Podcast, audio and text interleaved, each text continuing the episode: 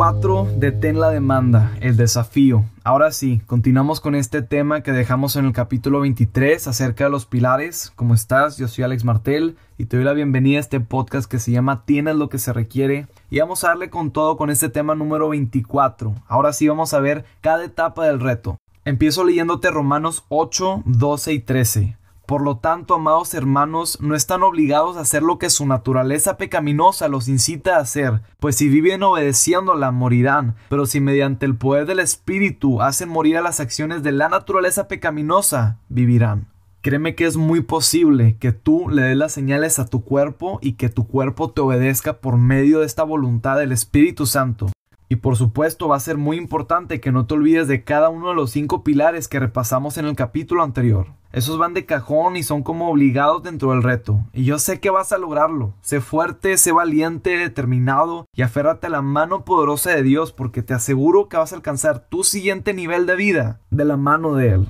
Y no olvides que vas a entrar en un proceso y que no vas a estar exento a fallar. Grábatelo muy bien. Sé constante, no perfecto, constante. Persevera, no te rindas. Y a pesar de todo, recuerda siempre tener la frente en alto, incluso en aquellos momentos en los que nos sentimos más débiles. Etapa número uno, vamos a empezar de lleno. Identifica cuál es la causa raíz de la tentación y elimínala. Y esta es para la primera semana de este desafío que tú vas a hacer para vencer toda la inmoralidad sexual, la pornografía, la masturbación. Etapa número uno, repito, identifica la causa raíz de la tentación y elimínala. Y desde ahorita te digo que la primera semana de abstinencia va a ser la más difícil porque todo te va a recordar algo sexual porque tu cuerpo está acostumbrado a recibir esta dosis de pecado constante y realmente no tienes experiencia en el arte de evitar la tentación. Va a ser de suma importancia el dominio propio y una gran fuente de motivación, estas que ya pensaste en los capítulos anteriores. Yo espero que ya tengas por lo menos una fuente de motivación durante estos primeros días. Y para este primer punto quiero contarte algo muy importante para mí. Los días martes, hace algunos años, fueron muy especiales en mi vida porque varios amigos nos juntábamos para estudiar la Biblia, era un estudio bíblico, y comenzábamos con gratitudes y peticiones y después se leía una porción de la Biblia y comentábamos, pasábamos a analizar la explicación. Y al final, como suele suceder, pues nos íbamos a echar ahí unos tacos después de contestar varias preguntas.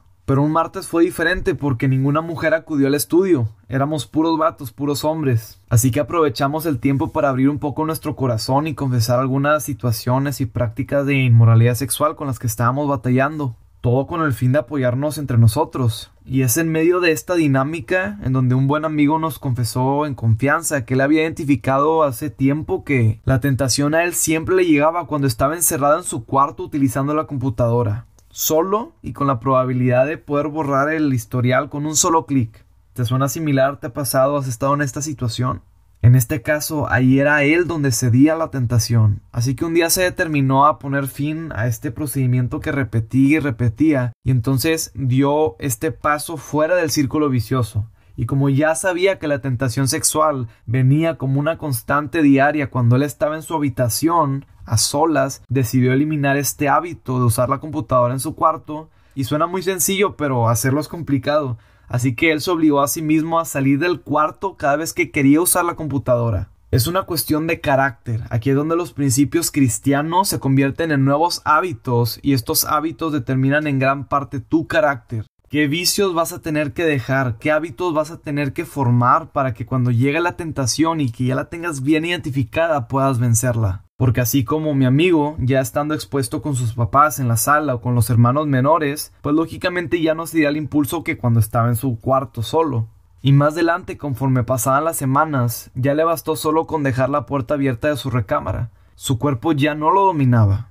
De eso se trata, de huir y contraatacar la tentación. Y sin embargo, esa es solo la historia de mi amigo. Así que yo te pediría que empezaras a identificar tus propias raíces. Por ejemplo, ¿qué sentimientos te orillan a querer ver pornografía? ¿Es la soledad? ¿Es el aburrimiento? ¿El ocio? ¿Qué red social o persona te provoca caer en tentación? ¿En qué lugar ves pornografía o te masturbas comúnmente?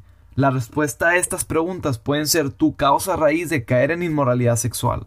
Y quiero darte cinco ejemplos comunes en donde yo he identificado, además de los que ya dije, en donde una persona llega a caer en tentación. Y lo hago con el fin de que los evites. Número 1. Si al utilizar alguna red social te aparecen imágenes provocativas que te incitan a masturbarte, elimina por completo y enseguida ese perfil de donde provino. Y si es alguna persona en particular, déjala de seguir. Y si de plano es la aplicación que te hace caer, suspéndela por el tiempo necesario. Te aseguro que no vas a morirte. Desintoxícate. Situación número 2. Un verdadero campo minado son estos grupos de WhatsApp en donde se pasan fotos, stickers y videos pornográficos. Y la solución es muy sencilla. Salte de ahí. No tienes que dar explicaciones a nadie ni demostrar nada. Como quieras, si alguien quiere comunicarse contigo, lo puede hacer en privado. Situación número 3 es en el baño, porque es un lugar en donde, pues claro, estás solo, desnudo y además estás obligado a tocar tu cuerpo. Así que mucho cuidado. Contrarresta esta tentación combinando, por ejemplo, la temperatura del agua que sale, entrando sin celular también, o ambientando el espacio con música cristiana. Créeme, no vas a querer tocarte mientras estás escuchando Hilson. Siguiente situación, si estás en un evento, alguna fiesta y alguien te invita a platicar en privado, pues cuidado. Al acceder estás abriendo esta puerta una enorme posibilidad de que esta plática, entre comillas, se convierta en besos, caricias. Mi recomendación sería nunca estés solo con otra persona, acompáñate siempre de dos o tres amigos. Y para darte un ejemplo más, eh, voy a ponerte este. Reduce al máximo las noches entre amigos porque en la adolescencia es muy probable que al dormir en casa ajena, pues terminen viendo pornografía o masturbándose o tocándose, y lo peor que le puede pasar a una persona caliente es estar con otra persona igual. Así que evita a toda costa dormir con personas que te puedan hacer caer en tentación. Porque acuérdate que además todo lo que hagas en tu juventud te acompañará el resto de tu vida. No hay vuelta atrás. Evita tragedias. ¿Te sentiste identificado con alguno de los escenarios que te acabo de dar? Porque estos solo son algunos ejemplos comunes, pero puede haber muchos más. Así que es tu tarea. Tómate el tiempo para empezar a identificar todas aquellas cosas en tu vida diaria que te pudieran estar provocando caer en la tentación y elimínalas con determinación. Y al inicio va a ser un proceso muy doloroso porque vas a tener que despejarte de todas aquellas cosas en las que has estado acostumbrando pero que te hacen daño. Y hablo de estos vicios, objetos, amistades e incluso la familia. Tú tienes un futuro lleno de esperanza esperándote del otro lado y solo vas a alcanzarlo si eliminas todo lo que no le agrada a Dios. Y con ello damos paso a la segunda semana, recordando que la primera es del día 1 al 7, la segunda semana sería del 8 al 14.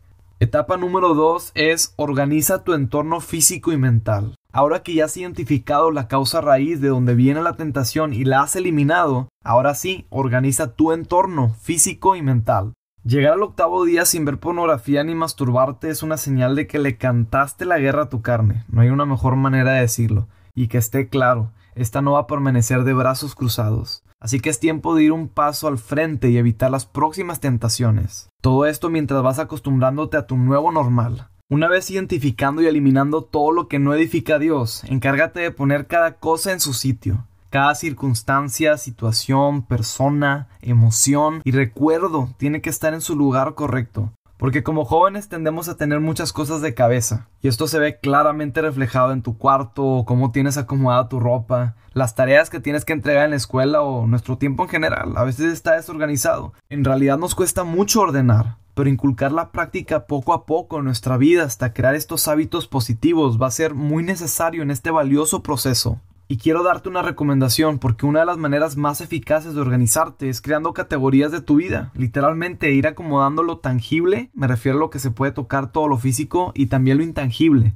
lo que no se puede tocar, tus emociones, tus sentimientos, cada uno en donde pertenezcan. Y si quieres pensar en algunas de estas categorías, pudieras considerar la espiritual, la familiar, la educativa, la física, la social, la artística. Incluso en un inicio puedes hacer un tablero o un archivo digital con estas cosas que aún no resuelves, con estas tareas pendientes e ir poniendo cada cosa en su lugar y con ello ir monitoreando tu seguimiento en cada área de tu vida, tus actividades semanales, mensuales, tus retos, tus objetivos. Se trata de desenredar esta bola de estambre por colores. Y es por esta gran revoltura que a veces se nos es tan difícil resolver una situación en nuestra vida porque no sabemos cómo atacarla de forma correcta. Entonces, número dos, cada cosa en su lugar. Tómate un tiempo para poder analizarlo. Esta persona donde va, esta situación donde va, este sentimiento donde lo acomodo. ¿Qué cosas he dejado abierto y no terminado? ¿Qué necesito ya concluir en mi etapa de vida, en este aspecto, en esta área? Y para esto el Espíritu Santo también puede ayudarnos. Yo te recomendaría que te tomes tu tiempo y si no sabes en dónde empezar, pídele a Dios en tu devocional diario que te indique qué cosas necesitas poner en orden. Y mientras te responde, siempre será una muy buena opción empezar por ordenar tu cuarto, ya lo verás. ¿Quieres cambiar al mundo? Empieza por acomodar tu cama diario. Etapa 3. Limpia y brilla. Y es la tercera semana a partir del día 15 al 21. Y muchos expertos concuerdan que después de 21 días de no practicar un vicio, tu cuerpo ya pierde el control sobre tu deseo. Y si es tu caso, al terminar esta etapa vas a ser parte de la estadística. Así que una vez te digo felicidades porque sé que vas a lograrlo. Y una vez más, esto no quiere decir que no vas a volver a querer una tentación. Sin embargo, estoy seguro que el pecado ya no gobernará sobre ti. Y aún hay algo más poderoso, porque cuando tu relación con Dios es real, el Espíritu te va a dar deseos de rechazar tu naturaleza pecaminosa y va a guiarte hacia la libertad. Y no estás obligado a hacer el mal. Te leo Gálatas 5:17. La naturaleza pecaminosa desea hacer el mal, que es precisamente todo lo contrario a lo que quiere el Espíritu. Y el Espíritu nos da deseos que se oponen a lo que desea la naturaleza pecaminosa. Estas dos fuerzas luchan constantemente entre sí entonces ustedes no son libres para llevar a cabo sus buenas intenciones. Habla acerca de una batalla, de una lucha que constantemente se está suscitando entre estas dos fuerzas dentro de ti. La pregunta es cuál vas a dejar que gane, esta fuerza maligna o la fuerza del Espíritu Santo. Entonces hablando de esta tercera etapa, tras haber eliminado todo lo que no es necesario en tu vida, que es el paso número uno, y empezar a organizar todo lo que te quedó, que es la etapa número dos, ahora en esta etapa va a ser necesario limpiar a profundidad. Tal como primero necesitas limpiar algo para que luego brille,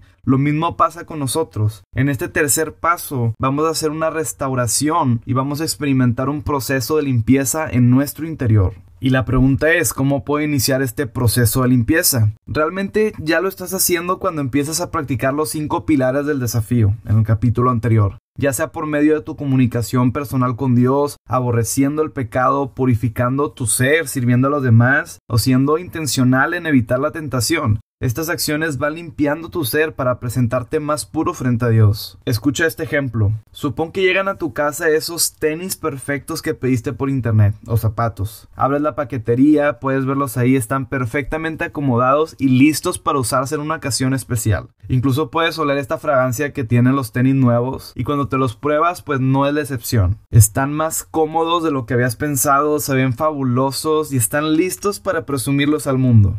Pero espera, Estamos de acuerdo en que no los usarías para ir a una montaña o un día de campo extremo, ¿no? Porque seguro habría mucha tierra, polvo o algo que los dañaría seguramente muy pronto. Cualquiera trataría de usarlos en ocasiones especiales, alejados de todo lo que pueda mancharlos o causar deterioro. Y asimismo funciona nuestro proceso de limpieza y santificación en nuestras vidas. Tienes que ser bien intencional de en esos eventos, situaciones o personas que sabes que van a manchar tu corazón, de alejarte y empieza por identificar las más obvias, esas que ya reconoces hoy en día y que pueden ensuciarte el alma. Y sé determinado y evita, incluso sustituye todas las actividades que pongan en riesgo tu proceso. Claro que no va a ser sencillo, pero siempre vas a poder contar con Cristo y por medio de la oración y de su palabra, e incluso todos aquellos que te apoyan en tu proceso. La iglesia en general está para apoyarte. Y es en esta etapa que será requerido el apoyo de alguien más para ayudarte a brillar. Es importante tener esta persona externa que te señale aquellas cosas a limpiar en tu vida. No puedes hacerlo solo.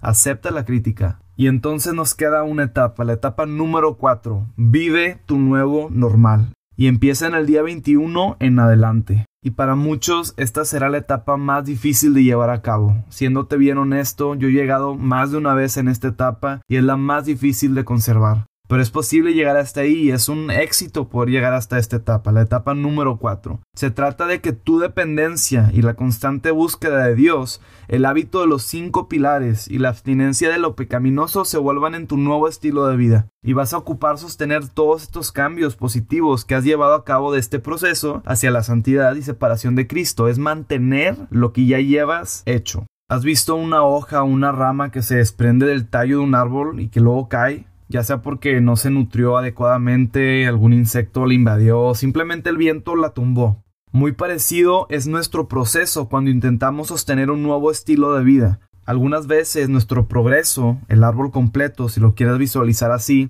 va a ser atacado por diversas situaciones, provocando nuestra caída, como las hojas o las ramas. Pero esto no quiere decir que todo nuestro esfuerzo haya sido en vano. Entiéndelo. Ciertamente va a quedar un árbol firme y rígido e incluso algunas veces se puede sufrir descalabros, pero esto no quiere decir que todo tu progreso desaparezca. Este árbol va a seguir estando con vida y firme y con el paso del tiempo una nueva rama puede reemplazar a la que se cayó. El verdadero problema sería si este árbol se dejara de nutrir desde la raíz. Ahí sí que podría secarse por completo y ser destruido y Dios nos libre de llegar hasta ese punto. Y nuestra raíz representa nuestra relación con Dios como tal, nuestra vida en oración, la comunión con el Espíritu y la separación para Él. Dios es quien nutre estas ramas. Dios es quien desde la raíz va haciendo un árbol frondoso. Otro ejemplo muy claro lo vemos cuando jugamos videojuegos. Al perder en un nivel, no vuelves a empezar todo el juego desde el inicio. Comienzas desde el nivel más cercano en el que ya habías logrado llegar. Y lo mismo pasa con nuestro proceso de santidad. Perder en una ocasión no borra todo el progreso anterior. Porque la acción inmediata al momento de caer tiene que ser levantarse, poner tu frente en alto y seguir tu camino hacia la santidad. Escucha esto bien, un hombre jamás vencerá el pecado de la inmoralidad sexual por sus propias fuerzas. Será transformado siempre y cuando sea temeroso a Dios, ya que el hombre por lo general piensa que si no lo ven, no pasa nada, pero quien teme a Dios sabe que todo el tiempo está siendo observado. Ahora sí, ya conoces las cuatro etapas del desafío y ya puedes comenzar a hacerlo. Y quiero terminar con el siguiente versículo que está en Jeremías 17:8. Son como árboles plantados junto a la ribera de un río con raíces que se hunden en las aguas. A estos árboles no les afecta el calor ni temen los largos meses de sequía. Sus hojas están siempre verdes y nunca dejan de producir fruto. Este proceso va a ayudarte a que seas como un árbol plantado que nada ni nadie en el transcurso de tu vida puede mover y además que va a dar fruto. Te espero en el siguiente capítulo.